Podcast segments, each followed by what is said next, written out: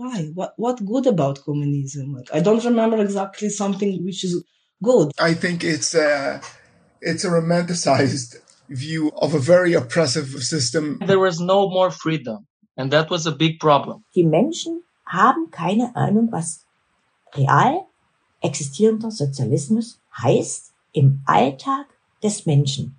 Und ich und meine Familie und viele andere haben das erlebt. Das waren Stimmen von Menschen, die in Russland, Belarus, Rumänien und Ostdeutschland aufgewachsen sind. Zu Zeiten, als diese sozialistisch waren. Russland und Belarus waren Teil der Sowjetunion. Auch Rumänien und die sogenannte DDR in Ostdeutschland standen unter sowjetischem Einfluss. Heute kennt man sie vielleicht eher als ehemalige Ostblockstaaten. Laut Juliane Fürst, Leiterin der Abteilung Kommunismus und Gesellschaft am Leibniz Zentrum für zeithistorische Forschung, ist Sozialismus eine Vorstufe von Kommunismus. Er soll der Weg dahin sein, sozusagen. Ich habe mit Menschen aus ehemaligen Ostblockstaaten über ihre Erinnerungen aus dieser Zeit und über ihr Verhältnis zu Kommunismus gesprochen. Ihr habt ihre Antworten auf die Frage gehört, was sie darüber denken, dass Menschen heutzutage ein kommunistisches System fordern. In Deutschland sind kommunistische Parteien zurzeit nicht sehr erfolgreich. Trotzdem gibt es einige Menschen, die ein kommunistisches System fordern. Wenn man sich jetzt so historisch mal die Versuche anschaut, den Kommunismus zu etablieren, dann wird schnell klar, geklappt hat das nie wirklich. Im Gegenteil, kommunistische Parteien haben schwere Verbrechen begangen. Warum setzen sich trotzdem Menschen für den Kommunismus ein? Wird Kommunismus in manchen Kreisen vielleicht sogar romantisiert? Diese Fragen möchten wir in unserer aktuellen Folge von M945 To Go behandeln. Wir haben dazu mit KommunistInnen in Deutschland, Menschen mit Erfahrungen im real existierenden Sozialismus der ehemaligen Ostblockstaaten und ForscherInnen gesprochen. Wir, das sind Till Antoni Wiesbeck und Caroline Schubert und damit herzlich willkommen zu dieser Folge von M945 To Go. M945 To Go. Dein Thema des Tages. Caro, deine Mom kommt aus Bulgarien. Sie hat Sozialismus in ihrer Jugend erlebt. Beeinflusst das dein eigenes Verhältnis zu Sozialismus und Kommunismus? Ich würde sagen schon. Also meine Mom war 16 Jahre alt, als der Sozialismus in Bulgarien gefallen ist. Also hat es in ihrer Jugend erlebt und auch wie es in der Zeit danach war. Und wenn man dann so ihren Erzählungen lauscht, was ich als Kind schon gemacht habe, so wie es Probleme mit eben Essen und was weiß ich nicht alles gab, ist es halt so ein bisschen, ich, wer würde das jetzt wollen? Und wenn man dann noch guckt, wie Menschen in Deutschland sich den Kommunismus sogar wünschen, frage ich mich, wieso und warum? Ich habe mit einigen von ihnen gesprochen, vor allem mit Menschen, die kommunistischen Parteien angehören. Der Linksjugend Solid zum Beispiel. Ein Jugendverband der Partei Die Linke. Ihre Mitglieder setzen sich für wichtige Themen wie soziale Gleichheit, Antifaschismus und Gendergerechtigkeit ein. Viele der Probleme, die sie bekämpfen wollen, sehen sie im Kapitalismus. Kommunismus könnte da laut Lena Reinhardt vom Bundessprecherinnenrat eine gerechtere Alternative zu unserem derzeitigen System sein. Für uns geht es am Ende des Tages darum, im Idealfall eine staatenlose und vor allem eine klassenlose Gesellschaft für alle zu haben. Das ist eben, was der Kommunismus in der Theorie verspricht. Laut Juliane Fürst ist er eine Art utopisches Endstadium, in dem alles dem Volk gleich gehört. Staaten sollen abgeschafft sein, das Volk sich selbst regieren. Es soll auch keine Konflikte mehr geben. In der Theorie klingt das schon richtig gut, aber ich kann mir einfach nicht vorstellen, dass das irgendwie funktioniert und erst recht nicht, dass das ganze System einfach so umkrempelbar ist. Schon, und den meisten ist auch klar, dass das nicht von heute auf morgen geht. Deshalb soll der Sozialismus eben der Weg dahin sein. Okay, also der Sozialismus quasi als, naja, Zwischenstep hin zum Kommunismus.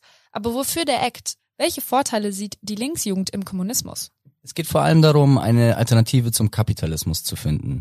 In dem System, in dem wir eben leben, steht der Profit im Vordergrund.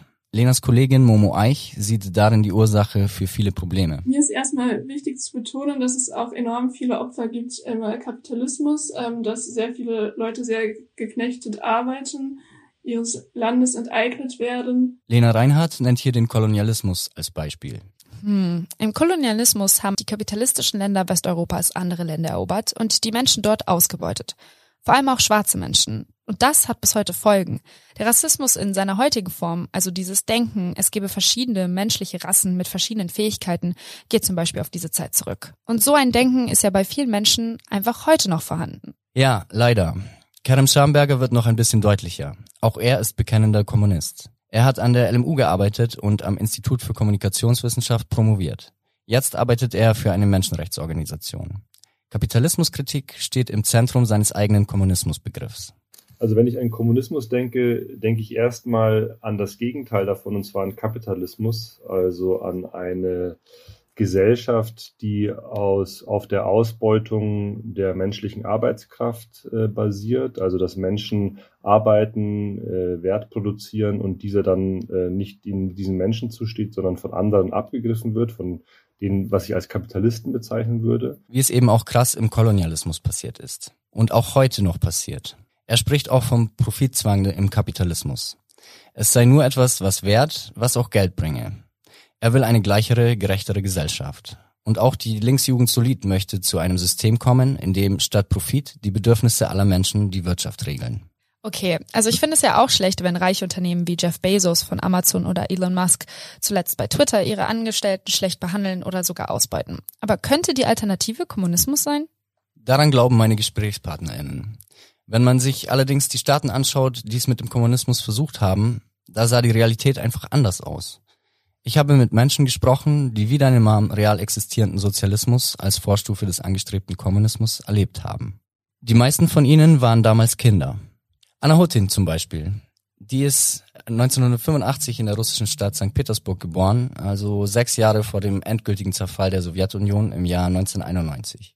Damals äh, regierte Gorbatschow. Er war als Reformer bekannt, ging auf den Westen zu, schaffte letztlich auch die Planwirtschaft ab. Planwirtschaft. Das war das Wirtschaftssystem im Sozialismus der Sowjetunion und ihren Satellitenstaaten in dem nicht wie im Kapitalismus Unternehmen und Haushalte den Markt bestimmen, sondern die kommunistische Partei über die Produktion, die Verteilung und die Preise von Gütern entscheidet. Right. Der Staat soll eine faire Verteilung sicherstellen. In den ehemaligen Ostblockstaaten kollabierte die Planwirtschaft aber vielerorts und Menschen lebten in wirtschaftlicher Armut. Anna Hutin ist das in Erinnerung geblieben. And of course, uh, the big lines. Uh, who, who can forget the big lines for everything? It was like if you want a bread or milk, simple groceries, there is always a big line. It was like a deficit, you know, you cannot just go to the supermarket like um, in modern times, you know, when you are going to the supermarket and you see shelves and a lot of groceries and you can pick up whatever you want. There is no like thing in Russia. In ihrer Zeit gab es also nicht so viel. Für das, was es gab, musste man mit seinen Mitmenschen lange anstehen. Auch für Essen. Aline Kisch aus Rumänien hat mir erzählt, in Bukarest war Ende der 80er alles rationiert. Jeder konnte einen halben Laib Brot am Tag kaufen. Ich fände das ganz schön krass. Klar, man schmeißt weniger dadurch weg, aber jeden Tag genau dieselbe Anzahl an Brot kaufen zu können, das heißt ja dann nicht nur, dass man sich irgendwie nichts mehr gönnen kann oder so, sondern auch, dass es oftmals an essentiellen Gütern gefehlt hat. Ja, voll. Weil staatliche Ausgaben auch bei Lebensmitteln stark reguliert, halt verplant wurden. Das hat auch teilweise noch Schlimmeres angerichtet als Schlange stehen und vorgefertigte Rationen. Manchmal gab es auch einfach kein Essen. Alex Turkin kommt aus dem damals sowjetischen Belarus. Er hat mir davon erzählt. The last year we had really bad uh, food shortages. Like I have a vivid memory of of as a little little kid coming home and um, and opening the fridge and there's a bottle of water, like a bottle of water, and that's it. there's no food. and my parents really struggled to uh, find food for me and my um, my brother, and for themselves, of course. Um, uh, there was there were money uh, available, but the shops were completely empty. Okay, das finde ich zum Beispiel krass. Meine Mutter hat mir bisschen im Vergleich zu Anna Hutin erzählt, dass es zwar Waren gab, aber in sehr, sehr kleinen Auswahl. Und eher das Problem, wenn es um Kleidung ging oder um Technik, sowas zum Beispiel, wenn man eine neue Waschmaschine gebraucht hat. Man hat jahrelang gespart und dann gab es nicht mal eine, die man hätte kaufen können. Auch zum Beispiel Autos. Man musste jahrelang, teilweise ein Jahrzehnt warten, um eins zu bekommen. Aber warum fordern dann manche bei solchen Berichten, wie es im Sozialismus aussah, trotzdem eine sozialistische Wirtschaft? Naja, ganz so schlimm war es halt auch nicht immer. Und in der Theorie soll das System gerechter sein als unseres. Laut des Rumäniers Alin Kisch hatten die meisten Menschen auch wirklich gleich viel. Das hieß aber zu seiner Zeit, dass sie alle nicht genug hatten. Juliane Fürst meint, dass an der wirtschaftlichen Gleichbehandlung für manche schon was dran sein kann. Insofern, als es ja tatsächlich wahr ist, dass die Übel des Kapitalismus ähm, dort nicht so sehr ausgeprägt werden. Also die Ungleichheit, ähm, es gab zwar Privilegien und auch ganz krasse, also das sah man schon allein, wenn man sich den Lebensstil Ceausescus ansah, den man ja auch sehen konnte 1989 gegenüber dessen, ähm, in welcher wirklich bitteren Armut ähm, die Ärmsten dort im Lande gelebt haben oder auch selbst die Mittelklasse. Aber sie war natürlich nicht so gravierend wie ähm, in, ähm, im, im Kapitalismus, wo einige Leute sehr, sehr reich werden können. Ähm, und natürlich auch gerade in kapitalistischen Staaten, die jetzt keine sozusagen sozialistische Abfederung haben, wie ja Deutschland immer noch hat, zum Beispiel durch die soziale Marktwirtschaft. Es gibt ja einen Sozialstaat, ähm, zum Beispiel in Amerika, Leute auch wirklich in absolut bitterste Armut absenken können. Also diese, diese krassen Unterschiede gab es nicht. Ceausescu, den sie hier anspricht, damit meint sie Nicolae Ceausescu. Der herrschte fast 25 Jahre lang in der sogenannten Sozialistischen Republik Rumänien, bis zu ihrer Auflösung 1989. Ein Großteil der Zeit herrschte er diktatorisch. Zu der Zeit, als Alin Kisch in Rumänien aufgewachsen ist, lebte Ceausescu in einem Palast und schwamm in Reichtum. Wenn man nach Rumänien reist, kann man sich bis heute den gewaltigen Parlamentspalast anschauen, den sich Ceausescu erbauen ließ. Wirklich beeindruckend. Letztlich stürzte ihn die Bevölkerung in einer gewaltsamen Revolution. Und er und seine Frau wurden zum Tode verurteilt und öffentlich hingerichtet. So endet der Sozialismus in Rumänien. Zwischen ihm und der Bevölkerung gab es also einen krassen Kontrast. Und es gab auch andere privilegierte Menschen. Zumindest für die Mehrheit waren aber im real existierenden Sozialismus die wirtschaftlichen Unterschiede weniger krass als zum Beispiel hier in Deutschland, wo es schon einfach sehr reiche und auf der anderen Seite sehr arme Menschen gibt. Es gab ja auch weniger Klassenunterschiede. Die meisten Menschen haben gleich viel verdient. Ja, also wie Juliane Fürst sagt, gab es auch im real existierenden Sozialismus von Anfang an einige besser gestellte Klassen. Parteifunktionäre und Prominente zum Beispiel. Aber trotzdem weniger als im Kapitalismus. Laut Momo Eich von der Linksjugend Solid kann das mehr Freiheit für die Menschen bedeuten. Ich verbinde halt mit Kommunismus, ähm, dass es weniger Klassenunterschiede gibt, was nicht heißt, dass Leute nicht individuell existieren können und sich ausleben können, sondern eigentlich meiner Meinung nach, dass man stärker sich individuell ausleben kann, weil man nicht dadurch, dass man in einer bestimmten Klasse ist, dann die ganze Zeit schuften muss und dann keine Zeit mehr hat für entspannte oder schöne Dinge. Menschen sollen also gleichberechtigt und gemeinsam wirtschaften. Anders als bei uns, wo manche Menschen sehr viel und hart arbeiten und damit wenig Geld verdienen und wenige andere, die wenig oder gar nicht arbeiten und dabei viel Geld zur Verfügung haben. Anna Hutin, die in der Sowjetunion aufgewachsen ist, hat ein Beispiel für diese Gleichbezahlung aus der eigenen Familie. Let's compare something. My, my, when my grandmother worked then, when she was a doctor, you were like thinking, hmm, probably she's doctor, probably she uh, getting a nice salary, you know. And my mom worked like a cashier, simple job, which everyone can get it. My grandmother wanted uh, that my mom will go to study something, and my mom like, no, I don't want to study anything. She was smart, yeah, but she was like, no, I don't want because uh, everyone will like can get the same like salary. And actually she was right. She worked in her simple job and her mom worked in more sophisticated job and my mom I suppose even got more than my grandmother or something. So, so she wanted to prove the point. So she proved. es spielte also für die Bezahlung und den Lebensstandard normalerweise keine Rolle, in welchem Job man arbeitete. Ihre Mom hat sich auch deshalb dazu entschieden, nicht zu studieren, obwohl sie wahrscheinlich das Zeug dazu gehabt hätte. Das ist aber nur ein Beispiel. Es gibt bestimmt andere, die auch dann studieren würden, wenn sie nicht dafür mehr Geld bekämen. Aus Leidenschaft und Interesse vielleicht. Sehe ich auch so. Aber vielen fehlt dann eben doch der Anreiz. Anna Hutin beschreibt das so. I cannot ex express the depression of the people. You, you're feeling it, you know, it's like around you, everywhere. Everybody's supposed to be happy because they're sharing everything. And uh, this is how the economic build. Like there is no too much high level and not too much low level. Everybody like helping to everybody but you cannot be happy. Like you don't have any expectations. You don't have any ambitions to be something other because you know eventually you will get the same thing. So why to try to do more than and than the usual, you know. You just can go to work in a simple job and probably you will get the same like others. Es geht also auch darum, sich etwas aufbauen zu können, seinen Lebensstandard wählen zu können. Das können auch bei uns nicht alle. Das ist ein Problem, das die Politik lösen muss. Zum Beispiel muss der Staat Menschen bei der Ausbildung unter die Arme greifen, wenn nötig.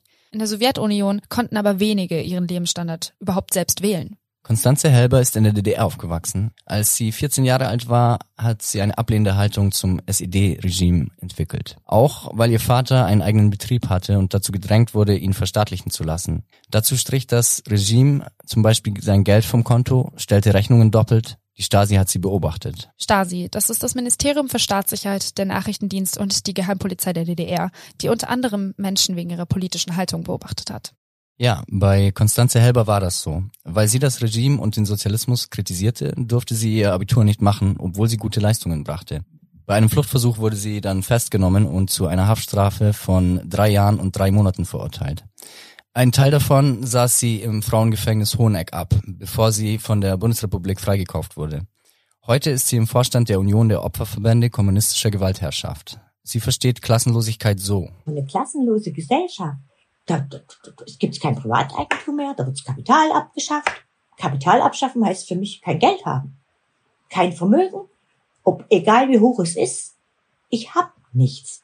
Und wenn ich dann viel arbeite und äh, äh, äh und wenig äh, dafür Geld bekomme oder überhaupt keine Wertschätzung bekomme. Also äh, ich muss mich ja irgendwie äh, ernähren oder ich möchte ja auch eine Lebensqualität haben. Das wird bestimmt, was ich für eine Lebensqualität habe in so einer klassenlosen Gesellschaft. Nein, danke. Das möchte ich nicht. Also das könnte es halt bedeuten, eine klassenlose Gesellschaft zu haben. Laut Björn Blach geht es im Kommunismus aber nicht darum, alle zu enteignen.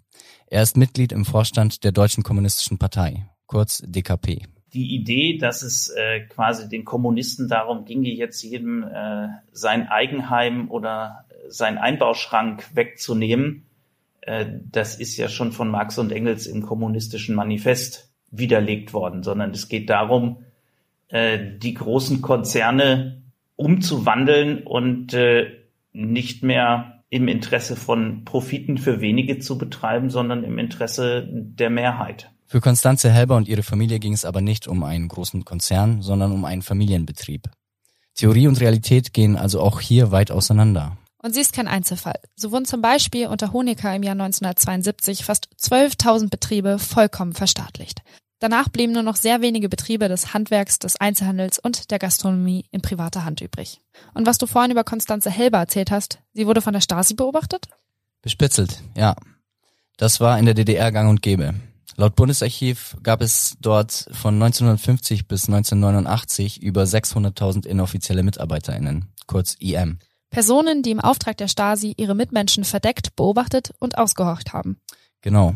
Konstanze Helber hat mir eine Erfahrung mit einer IM beschrieben. Sie hatte damals die Möglichkeit bekommen, ins sozialistische Ausland zu fahren. Das musste in der DDR genehmigt werden. Ich gesagt, irgendwo ans Meer, wo es schön ist. Ja, und das bekam ich tatsächlich auch.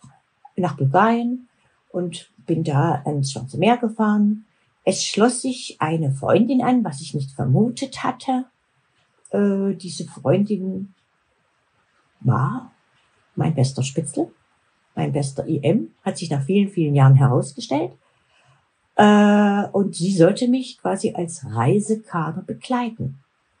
Das hat sie auch gut getan, aber ich habe es nicht, ich habe es nicht gemerkt, ich habe es nicht gewusst. Dort hat sie einen Mann aus Westdeutschland kennengelernt, mit dem sie übrigens bis heute verheiratet ist. Das war natürlich interessant für die Stasi.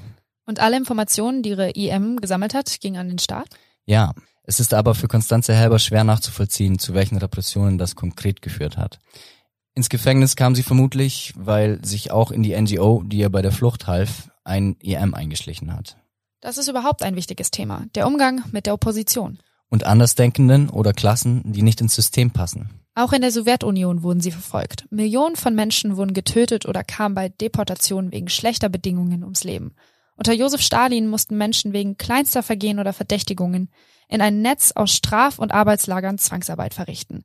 Laut der amerikanischen Journalistin Anne Applebaum waren in den Jahren von 1930 bis 1956 unter Josef Stalin rund 18 Millionen Menschen in sowjetischen Arbeitslagern eingesperrt. Millionen von ihnen starben an Unterernährung, Erschöpfung, Krankheit oder sie erfroren. Das ist natürlich ein krasses Beispiel. Aber auch ein Teil der Geschichte von Kommunismus. Trotzdem bezieht sich die DKP doch insgesamt positiv auf den real existierenden Sozialismus der ehemaligen Ostblockstaaten. Wie geht sie mit der Verfolgung der Opposition in ihnen um? Mit Björn Blach habe ich nicht direkt über die Straf- und Arbeitslager in der Sowjetunion gesprochen. Schon aber über die Verfolgung der Opposition in den sozialistischen Staaten des ehemaligen Ostblocks allgemein. Er hat mir gesagt, dass sie stärker gewesen sei als, Zitat, in einigen westeuropäischen Staaten. Er glaubt aber, dass eine Opposition, die sich gegen die Verfassung richtet, mehr oder weniger in jedem Land verfolgt wird. Er zieht Vergleiche mit der westlichen Geschichte. Wenn man sich anguckt, wie äh, infolge des Zweiten Weltkriegs äh, die kommunistische Partei und alle, die in der Nähe der kommunistischen Partei verortet wurden, in den USA verfolgt wurden, hat man eine ähnliche Situation. Man hat die Situation äh, der Berufsverbote gegen Linke in der Bundesrepublik seit Anfang der 70er Jahre. Man hat das Verbot der kommunistischen Partei 1956. In Deutschland wurde die kommunistische Partei 1956 verboten. Außerdem wurde 1972 mit dem sogenannten radikalen Erlass entschieden, dass bei Bewerberinnen und Mitarbeiterinnen im öffentlichen Dienst überprüft werden soll, ob sie der Verfassung treu sind. Das hat vor allem Menschen aus dem linken Spektrum getroffen. Denen wurde aber nur die Mitarbeit im öffentlichen Dienst verboten. Das heißt, man durfte nicht für den Staat arbeiten, wenn man als verfassungsfeindlich eingestuft wurde. In allen anderen Bereichen aber schon. Das ist laut Ulrich Merlert, Historiker und langjähriger Mitarbeiter bei der Bundesstiftung zur Aufarbeitung der SED-Diktatur, auch der große Unterschied zur Situation in den ehemaligen Ostblockstaaten. Wenn Sie dort äh, erklärter politischer Gegner der kommunistischen Partei gewesen sind. Wenn sie überhaupt versucht hätten, ähm, sich politisch zu organisieren, wären sie dort einfach eingesperrt worden. Er sagt, man hat die kommunistischen Parteien im Westen deshalb verfolgt, weil sie Handlanger der Sowjetunion gewesen seien. Also keine politische Autonomie hatten. Aber halt auch in einem ganz anderen Ausmaß. Der radikalen Erlass wurde übrigens später wieder außer Kraft gesetzt, als letztes in Bayern 1991. Trotzdem können auch bei uns demokratiefeindliche Parteien verboten werden. Dafür müssen aber viele Hürden genommen werden. Juliane Fürst hat die Diskussion um die AfD als Beispiel genannt, die immer noch im Bundestag gegen das Parlament und die demokratische Ordnung reden darf. Und was bewertet Björn Blach von der DKP positiv am real existierenden Sozialismus der ehemaligen Ostblockstaaten? Als Errungenschaft nannte er mir, dass die meisten sozialistischen Länder, er spricht hier zum Beispiel von Russland, China und Kuba, Menschen mit Alphabetisierungsprogrammen zur demokratischen Teilhabe befähigt hätten. Von den staatlichen Alphabetisierungsprogrammen habe ich auch gehört. Allerdings ging es der sowjetischen Führung dabei auch darum, das Russische als Einheitssprache im ehemaligen Ostblock durchzusetzen. Sprache ist ja auch eine Form der Machtausübung. Deshalb wird in manchen ehemaligen Ostblockstaaten bis heute noch Russisch gesprochen, auch wenn viele Menschen inzwischen wieder zu ihrer eigenen Sprache zurückkehren. Meine Mutter hatte auch Russisch in der Schule. Das war verpflichtend ab der vierten Klasse. Andere Fremdsprachen gab es schwer oder sehr viel später zum Lernen. Außerhalb der Schule durften sie aber auch Bulgarisch sprechen und waren nicht verpflichtet, Russisch zu sprechen. Trotzdem können viele immer noch Russisch, auch wenn ziemlich schlecht. Ja, auch in der Ukraine sprechen Menschen noch Russisch, auch fließend. Ich war aber mal in Kiew und habe da gemerkt, dass es dort zumindest bei vielen sehr unbeliebt war. Das ist jetzt wahrscheinlich wegen des russischen Angriffskriegs auf die Ukraine noch krasser. Kann ich mir auch vorstellen. Alphabetisierungsprogramme haben also nicht der demokratischen Teilhabe gedient. Das meint auch Ulrich Merland. Hat Björn Blach noch andere Sachen genannt, die er als Erfolge bezeichnen würde? Er blieb an dieser Stelle recht vage. Es sei viel für ein friedliches Zusammenleben auf internationaler Ebene erreicht worden. Hier wurde Kerem Schamberger ein bisschen konkreter. Er verwies auf Fortschritte, die im sozialen Bereich gemacht worden seien. Dabei bezog er sich auf Kindergärten, Bildung und Gesundheit. Und hat er da einen Punkt? Ulrich Mählert hat mir bestätigt, dass es im ehemaligen Ostblock einige Dinge gegeben hat, die besser organisiert waren als bei uns. So habe man zum Beispiel in der DDR ein viel umfassenderes Kinderbetreuungssystem aufgebaut als im Westen. Beide Elternteile konnten oft arbeiten, auch wenn sie Kinder hatten. Das ist ja etwas, was hier noch nicht ganz so gut funktioniert. Trägt ja aber auch zur Gendergerechtigkeit bei. Weil eben viele immer noch von Frauen erwarten, zu Hause bei den Kindern zu bleiben und ihre Erziehung zu übernehmen, während der Mann arbeiten geht. Schon. Nur war die Motivation dafür laut Ulrich Merlert nicht so nobel. Ein Grund sei gewesen, dass man beide Elternteile, Männer und Frauen, für den Arbeitsmarkt brauchte. Außerdem konnte in Kinderkrippen auch Einfluss auf die ideologische Entwicklung der Kinder genommen werden. Er hat mir erzählt, dass manche Kinder auch in Wochenkrippen abgegeben wurden und nur an den Wochenenden bei den Eltern waren. Die Eltern nur am Wochenende sehen, finde ich schon etwas extrem. Kinder brauchen ihre Eltern doch, oder? Würde ich auch sagen. Laut Ulrich Merlert leiden viele von ihnen heute deshalb auch an Spätfolgen. Und es war auch vom Staat gewollt, dass Kinder in diese Krippen gingen. Konstanze Helber hat mir erzählt, wie schwierig es für ihre Mutter gewesen sei, sie aus dem Kindergarten herauszunehmen. Wenn ich mich jetzt erinnere, was meine Mama mir so erzählt hat, Sie meinte oft, dass sie zwar persönlich niemanden kannte, aber gehört hatte, dass manche Kinder die gesamte Woche weg sind. Für meine Mom und meine Familie war es aber so, dass Kinderbetreuung kein Problem war. Der Kinderkrippenplatz war zwar etwas schwieriger, aber trotzdem relativ leicht zu bekommen. Also durchaus im Gegensatz zu jetzt. Kerem Schamberger hat auch von Fortschritten im Gesundheitswesen gesprochen. Wir sind nicht näher darauf eingegangen. Ulrich Merlert meinte aber, es hat zum Beispiel ein System von Polikliniken gegeben, wo man an einem Ort ganz viele Ärzte aufsuchen konnte. Das habe in Teilen gut funktioniert. Ah, Polikliniken gibt es tatsächlich auch teilweise immer noch in Bulgarien. Allein an der Kreuzung, wo meine Oma wohnt, gibt es eine. Wahrscheinlich ein Überbleibsel aus der Zeit. Ach echt? Insgesamt äh, sei das Gesundheitswesen aber trotzdem nicht besser gewesen als im Westen. Das zeige sich an der Lebenserwartung, die im Westen höher war als im Osten und sich auch verlängert hat, nachdem die DDR zusammengebrochen ist. Die sozialistischen Staaten des ehemaligen Ostblocks waren ja auch alle Diktaturen. Man konnte in ihnen nur eine Partei wählen. Daneben gab es höchstens Blockparteien, die sich der regierenden Partei unterordnen mussten. In der DDR zum Beispiel. Ja, dort schrieb die SED ihren Führungsanspruch sogar in der Verfassung von 1969 fest. Trotzdem reagierte Björn Blach von der DKP irritiert, als ich in unserem Gespräch sagte, die DDR habe sich in eine SED-Diktatur entwickelt. Natürlich gab es äh, die Herrschaft äh, der SED, genau wie es hier auch äh, die Herrschaft gibt die halt nicht so klar einer Partei zuzuordnen ist, sondern ja, die immer wieder abgewechselt wird mit Nuancen. Aber genau diese Nuancen hat es in der Entwicklung der DDR auch gegeben. Also auch da äh, wurde die Politik äh, zwischenzeitlich umgestaltet und hatte andere Schwerpunkte.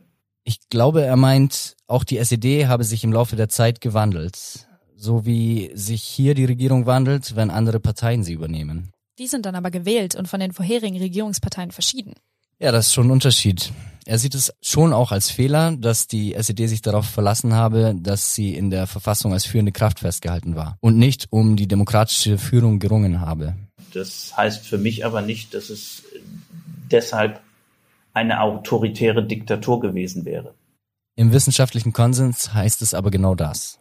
Obwohl der Begriff autoritär ist laut Ulrich Mellert in Bezug auf die DDR eher nicht so üblich. Auch für die Bundesregierung und die Opferverbände zum Beispiel. Wenn wir uns andere sozialistische Staaten des ehemaligen Ostblocks anschauen, war es teilweise noch extremer. Stalin regierte die Sowjetunion für über 25 Jahre diktatorisch. Und in Rumänien inszenierte sich später Ceausescu als allgegenwärtiger Führer der Nation. In meinen Gesprächen mit Menschen, die seinerzeit Kinder waren, wurde deutlich, wie intensiv ihre Erinnerungen sind. Alexandru Stanescu hat für einen Film Interviews mit Menschen geführt, die in den 80ern in Rumänien aufgewachsen sind. Er bestätigt meinen Eindruck. This generation has uh, strong memories from the 80s because uh, Ceausescu's image was everywhere. He was like a father, you know. His face was everywhere. It was in the school books. Uh, it was in uh, uh, billboards on uh, the streets. Uh, almost everything was related to his face. His image was everywhere, his portrait. Auch Alim Kishs Erfahrungen bestätigen das. Anhand von zwei Situationen aus seiner Kindheit hat er mir klargemacht, wie eindringlich Ceausescus Propaganda bei ihm gewirkt hat. I remember going to kindergarten. I was four years old and I didn't want to go to kindergarten. And uh, my, my grandmother was telling me, you're four years old. I need to take you to kindergarten. And I was saying, no, I'm not going. I don't want to go. And the way she convinced me was by saying, You have to go because Ceausescu said all kids who are now four years old have to go to kindergarten. And I knew, even when I was four years old, that was the end of it. Because if Ceausescu said so, that's it. It's the law. There's no reason to argue with my grandma anymore because no matter what I want, I was going to go to kindergarten. Dass ein frustrierter Vierjähriger dieses Argument einfach so hinnimmt, beeindruckt mich. Er hat bis zum Sturz des Regimes geglaubt, dass die Ceausescu-Familie immer regieren wird. Damals war er fast elf Jahre alt. Als es dann zum Sturz kam, war er sprachlos. I couldn't believe that that it was over. I couldn't believe that uh, Ceausescu didn't just kill everybody that was out there protesting against him. Für ihn war es völlig klar, dass Ceausescu bleiben wird, trotz Proteste. Für ihn war er allmächtig, sozusagen. Es verwirrte ihn, dass der Diktator nicht einfach alle umgebracht hat, die ihm im Weg standen. So unumstößlich schien er. Aber sind das nicht alles nur Einzelwahrnehmungen? Es gibt viele Menschen aus ehemaligen Ostblockstaaten, die positiv zurückblicken. Manche wünschen sich den Sozialismus sogar zurück. Juliane Fürst kann das erklären. Zum einen seien große Umwälzungsprozesse immer anstrengend. Man verliert das Vertraute, manche Menschen werden dabei abgehängt. Sie sieht aber auch einen anderen Grund dafür. Ein Regime zeigt sich ja immer am besten, wenn man schaut, wie geht ein Regime mit seinen Gegnern um und wie geht ein Regime mit seinen Schwächeren, seinen Schwächsten um. Ähm, und das sind sozusagen die Knackpunkte. Und wenn man nicht in diese Gruppen gehört, wenn man nicht andersdenkend ist, äh, nicht zu irgendeiner Minderheit gehört und ähm, es einem sozusagen jetzt auch persönlich nicht wichtig ist, dass man sich am politischen Prozess vollkommen beteiligen kann, dann kann natürlich auch eine Existenz ähm, in einem kommunistischen Regime sogar sehr befriedigend sein. Deshalb finde ich es auch in Ordnung, von den Schicksalen derer, die unter einem Regime stark gelitten haben, allgemein auf das Regime zu schließen, wie das von Constanze Helber. Sie war nicht systemkonform. Das Regime hat sie deshalb unterdrückt. Sie durfte ihr Abitur nicht machen, wurde bespitzelt und nach einem Fluchtversuch inhaftiert. Alex Turkin zum Beispiel ist jüdisch. Er hat mir erzählt, er und seine Familie mussten in der Sowjetunion ihre Religion im Geheimen ausleben. Sein Vater wurde verfolgt, Freunde von ihm verhaftet, weil sie jüdische Literatur gelesen haben. Die anderen Betroffenen, mit denen ich gesprochen habe, sind alle aus derselben Generation. Sie erlebten als Kinder das letzte Jahrzehnt der sozialistischen Ostblockstaaten. Sie gehören nicht zu einer unterdrückten Minderheit, waren nicht oppositionell und erlebten die Zeit trotzdem als schlimm. Wenn ich mich jetzt an die Erzählungen von meiner Mom erinnere, die Zeit während des Sozialismus fand meine Mom zwar jetzt nicht super schlimm, aber jetzt auch nicht übrigens super spannend. Es gab wenig Sachen, zum Beispiel wenn es um Technik ging, aber jetzt zum Beispiel an Essen hat sie nicht gemangelt. Sie berichtet eher, dass nach dem Fall des Sozialismus es viele Probleme gab und Existenzängste. Der Grund auch, warum sie ausgewandert ist nach Deutschland. Also war es in Bulgarien eigentlich weniger schlimm während des Sozialismus? Ich glaube, teilweise ja, teilweise nein. Meine Mutter ist jetzt keine Person, die verfolgt wurde oder sich irgendwie gegen das Regime geäußert hat. Auch im Umkreis meiner Mutter gab es solche Menschen nicht. Das heißt, vielleicht, wenn andere Menschen in Bulgarien so waren, ich weiß es leider nicht. Jetzt muss ich nochmal nachfragen. Die meisten von deinen Gesprächspartnern haben ja wie meine Mutter alle die Endzeit des Sozialismus in den ehemaligen Ostblockstaaten erlebt. Insgesamt existierte der aber fast 70 Jahre lang mit wechselnden Staaten, Parteien und PolitikerInnen. Wie viel Bedeutung haben da diese Beispiele für den Sozialismus im ehemaligen Ostblock allgemein? Naja, laut Juliane Fürst spielt das gar keine so große Rolle. Viele der Probleme, über die wir gesprochen haben, liegen nämlich in der Ideologie des Kommunismus selbst. Es sei kein Zufall, dass sozialistische Staaten Diktaturen waren und sind.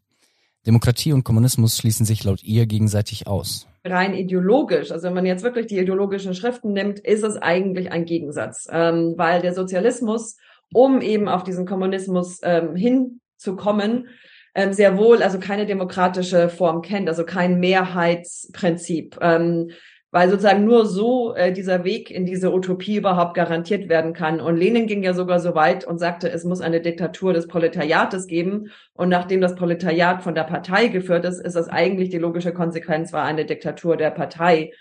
Ähm, und so ist es de facto auch ähm, in eigentlich ähm, allen ähm, Staaten, die ähm, sich dem Sozialismus äh, zugewandt haben oder also dem Sozialismus als Weg zum Kommunismus zugewandt haben, geschehen. Sie bezieht sich hier auch auf China und Kuba die, wie sie sagt, zumindest dem Namen nach, bis heute kommunistisch sind. Das liege daran, dass Kommunismus einen Alleinanspruch hat. Kommunistinnen seien vollkommen überzeugt, die alleinige Zukunftsvision zu haben. Deshalb kann es für sie auch notwendig werden, die Opposition zu unterdrücken. Und das ist der Unterschied zur Demokratie, die sie ja sozusagen in sich drin ähm, ein, ein System eingebaut äh, hat, wie man mit äh, anderes Denkenden umgeht. Also durch Wahlen und Mehrheitsentscheidungen und so weiter. Und Ideologien, die das nicht drin haben, die dieses, dieses sozusagen diese Toleranz oder dieses, dieses Umgang mit dem Andersdenken nicht irgendwie verankert haben, systematisch, werden eigentlich de facto immer äh, diktatorisch am Ende. Juliane Fürst meint also, ein demokratischer Sozialismus, in dem Andersdenkende nicht unterdrückt werden, ist gar nicht möglich. Sie hat das im Gespräch damit begründet, dass der Kommunismus als Ideologie abweichende Meinungen überhaupt nicht zulassen kann, weil er sich als das einzig richtige System und als Notwendigkeit versteht. Okay, jetzt haben wir einerseits gehört, welche Vorteile Kommunismus in der Theorie haben könnte. Andererseits aber viele Menschen, die kommunistische Regime wirklich selbst erlebt haben und schlechte Erfahrungen damit gemacht haben. Warum wollen angesichts der schlimmen sozialistischen Vergangenheit in den ehemaligen Ostblockstaaten manche deiner Gesprächspartner ein kommunistisches System? Alle Kommunistinnen, mit denen ich gesprochen habe, halten unsere Demokratie für defekt. Laut Björn Blach ist sie exklusiv, weil es zum Beispiel eine geringere Wahlbeteiligung armer Menschen und kein Wahlrecht für Menschen aus dem Ausland ohne deutschen Pass gibt. Momo Eich von der Linksjugend Solid findet, dass die Mitbestimmung der BürgerInnen nur durch die Wahl von VertreterInnen für eine funktionierende Demokratie nicht genügt. Sie möchte, dass Menschen direkt mitbestimmen können, was in ihrem Raum passiert. Außerdem kritisiert sie Profitinteressen in der Politik, zum Beispiel durch Spenden. Auch Kerem Schamberger kritisiert unseren Demokratiebegriff als eingeschränkt. Kommunismus nimmt er als einen dehnbaren Begriff und eine dynamische Bewegung wahr. Er versteht ihn als Erweiterung der Demokratie in den wirtschaftlichen Bereich, zum Beispiel durch ein Rätesystem, in dem Betriebsräte bestimmen, wie und was wann produziert wird. Niemand von ihnen sieht aber Alternativen zum Kommunismus. Das erinnert an den Alleinanspruch, von dem Juliane Fürst gesprochen hat. Schon. Laut ihr ist Kommunismus eine Glaubensideologie.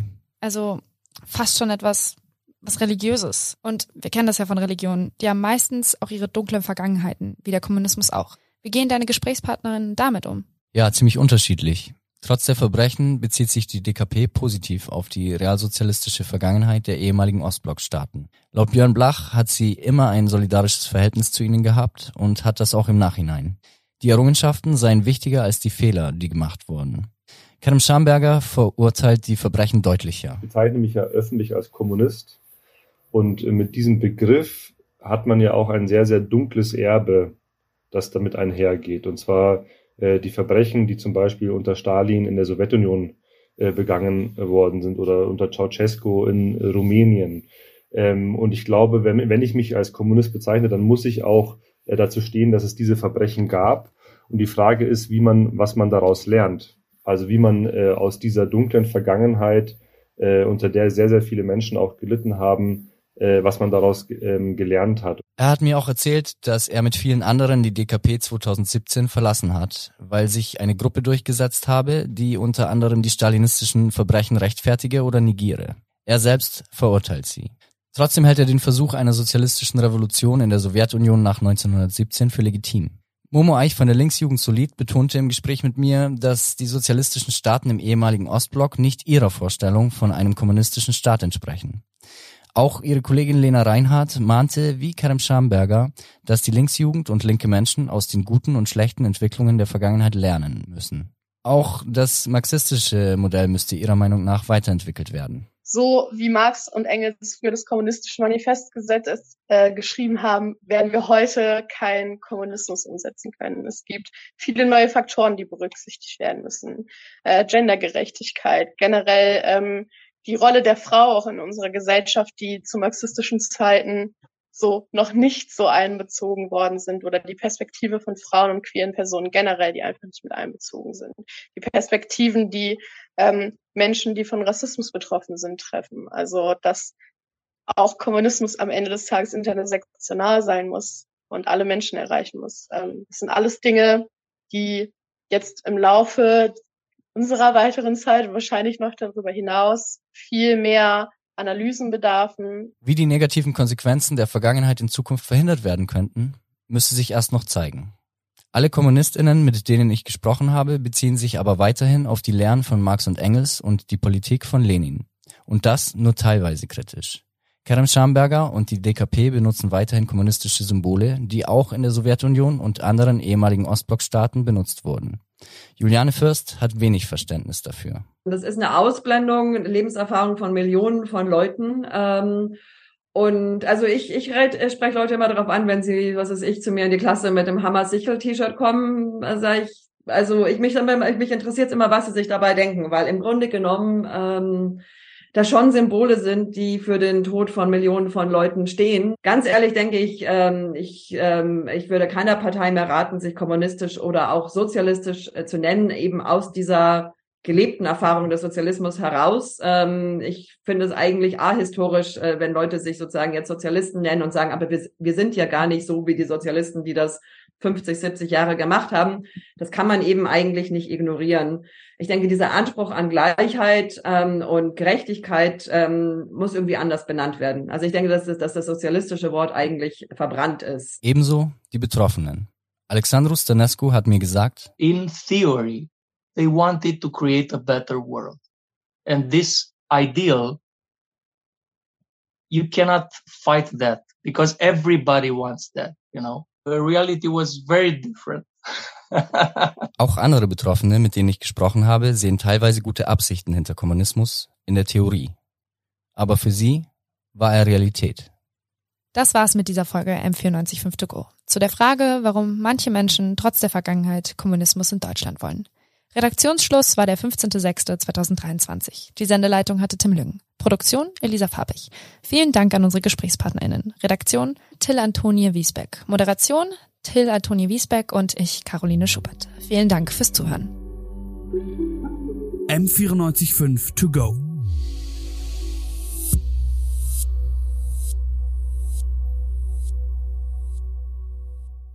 M945 To Go ist eine M945 Produktion. Ein Angebot der Media School Bayern.